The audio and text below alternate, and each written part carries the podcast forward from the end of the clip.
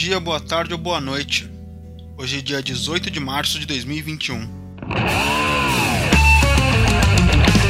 GorfoCast! Hora do show, porra!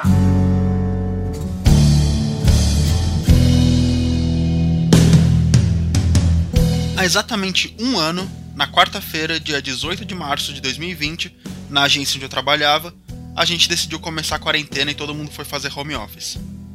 No Brasil, nós temos quase 12 milhões de casos confirmados de Covid-19, mais de 1 milhão de casos de acompanhamento e mais de 280 mil mortes. E daqui a pouco estamos chegando em 300 mil mortes. No mundo, o total de casos é de 120 milhões, e o total de mortes é de 2 milhões e 700 mil.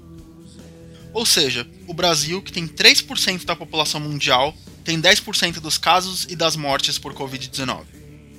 Mas será que é justo dizer que isso é totalmente culpa do nosso presidente? Não, porque ele não tem nada a ver com o surgimento do vírus em si. Fora isso, sim, é tudo culpa dele. Se fosse só falta de ação, a situação ainda seria melhor do que tá. Mas desde que o Brasil teve os primeiros casos, ele agiu ativamente para propagar o vírus e matar o maior número de pessoas possível.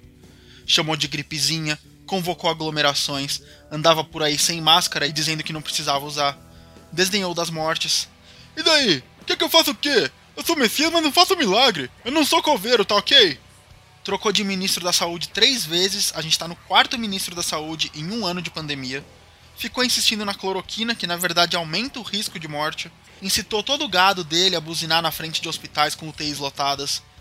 E mesmo depois que começaram a surgir as vacinas pelo mundo, ele se recusou a comprar e menosprezou a vacina do nosso Instituto Butantan. O próprio desgraçado pegou Covid e continuou falando merda. Graças aos políticos que de fato fazem política e se preocupam com a população, mesmo que seja só pelos votos, e apesar do presidente genocida e os seus asseclas, o auxílio emergencial ainda tá rolando, mas é uma esmola que paga meia compra de supermercado e mais nada. Daqui a alguns anos tudo isso já vai ter acabado, e a única coisa que me alivia é saber que os livros de história vão escrever esse período como o período do pior presidente da história do Brasil.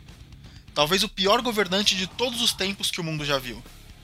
E lembre-se da citação de Mark Twain: Quem está ao seu lado nas trincheiras é mais importante do que a própria guerra. E caso você, ouvinte, Gorfolover, conheça alguém que ainda apoia esse genocida, lembre-se dessa frase.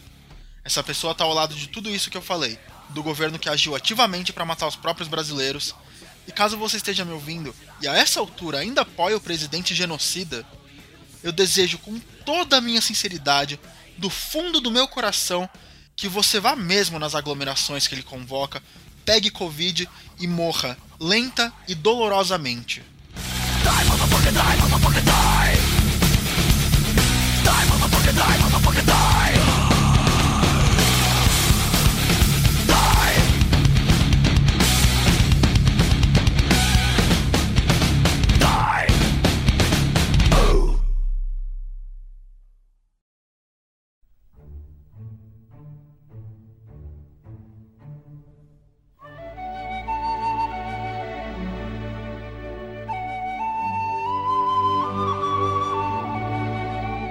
Mas e agora?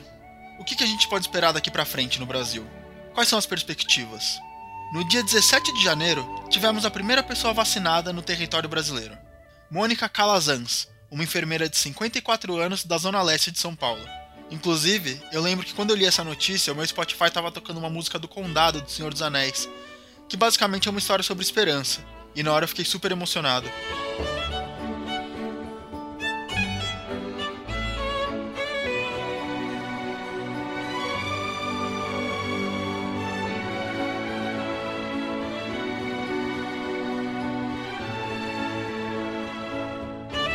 O Instituto Butantan fechou um acordo para fornecer 46 milhões de doses de vacina até abril e mais 54 milhões de doses até o final do ano, totalizando 100 milhões. E no dia 12 de março, a Fundação Oswaldo Cruz conseguiu o registro de uma vacina contra o Covid-19 pela Anvisa. Até o fim de março, eles vão atingir a produção de aproximadamente 1 milhão de doses por dia, que vão ser incluídas no Plano Nacional de Imunização. Um grupo de prefeitos de 1.703 cidades do Brasil incluindo São Paulo, se organizou para comprar mais vacinas para adicionar no Plano Nacional de Imunização. O então ministro da Saúde, Eduardo Pazuello, disse que o governo federal pagaria por isso, mas também tem a possibilidade dos próprios municípios financiarem a compra com empréstimos internacionais ou ajuda da iniciativa privada.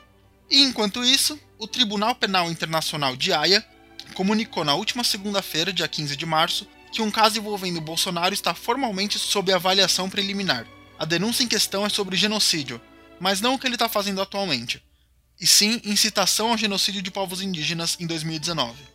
O Tribunal de Haia, ou Tribunal Penal Internacional, TPI, é uma corte criada em 2002 na cidade de Haia, nos Países Baixos.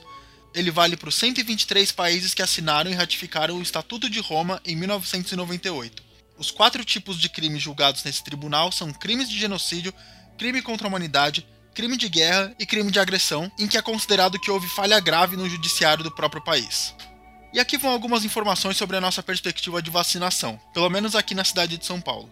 Os grupos prioritários no momento para receber vacina são idosos com 75 anos ou mais e profissionais de saúde com 55 anos ou mais.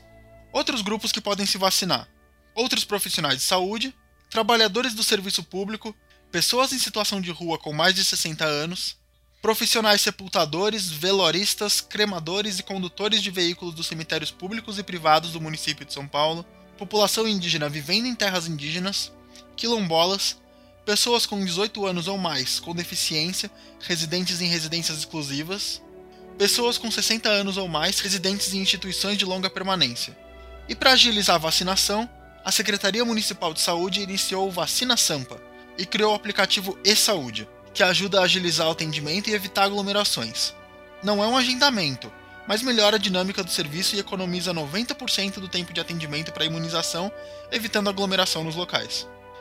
Na descrição do episódio, eu vou deixar link para mais informações do Ministério da Saúde, da Prefeitura e do aplicativo e-Saúde. É muito otimista dizer que a gente vai ter festa junina esse ano, mas talvez já dê para pensar em festa de Halloween, Natal junto com as pessoas queridas, viajar, ir pra praia no próximo verão com a família, compartilhar um beck na rodinha sem medo, ir em casa de swing, ir em show, festinha na casa dos amigos, abraçar pessoas, ficar no boteco enchendo a cara até de madrugada, cantar no karaokê, jogar RPG pessoalmente e principalmente lamber o corrimão do metrô sem medo. É isso, gente. Finalmente a gente está conseguindo vislumbrar um horizonte de esperança. Mas até lá, continue em casa, continue usando máscara e usando álcool gel.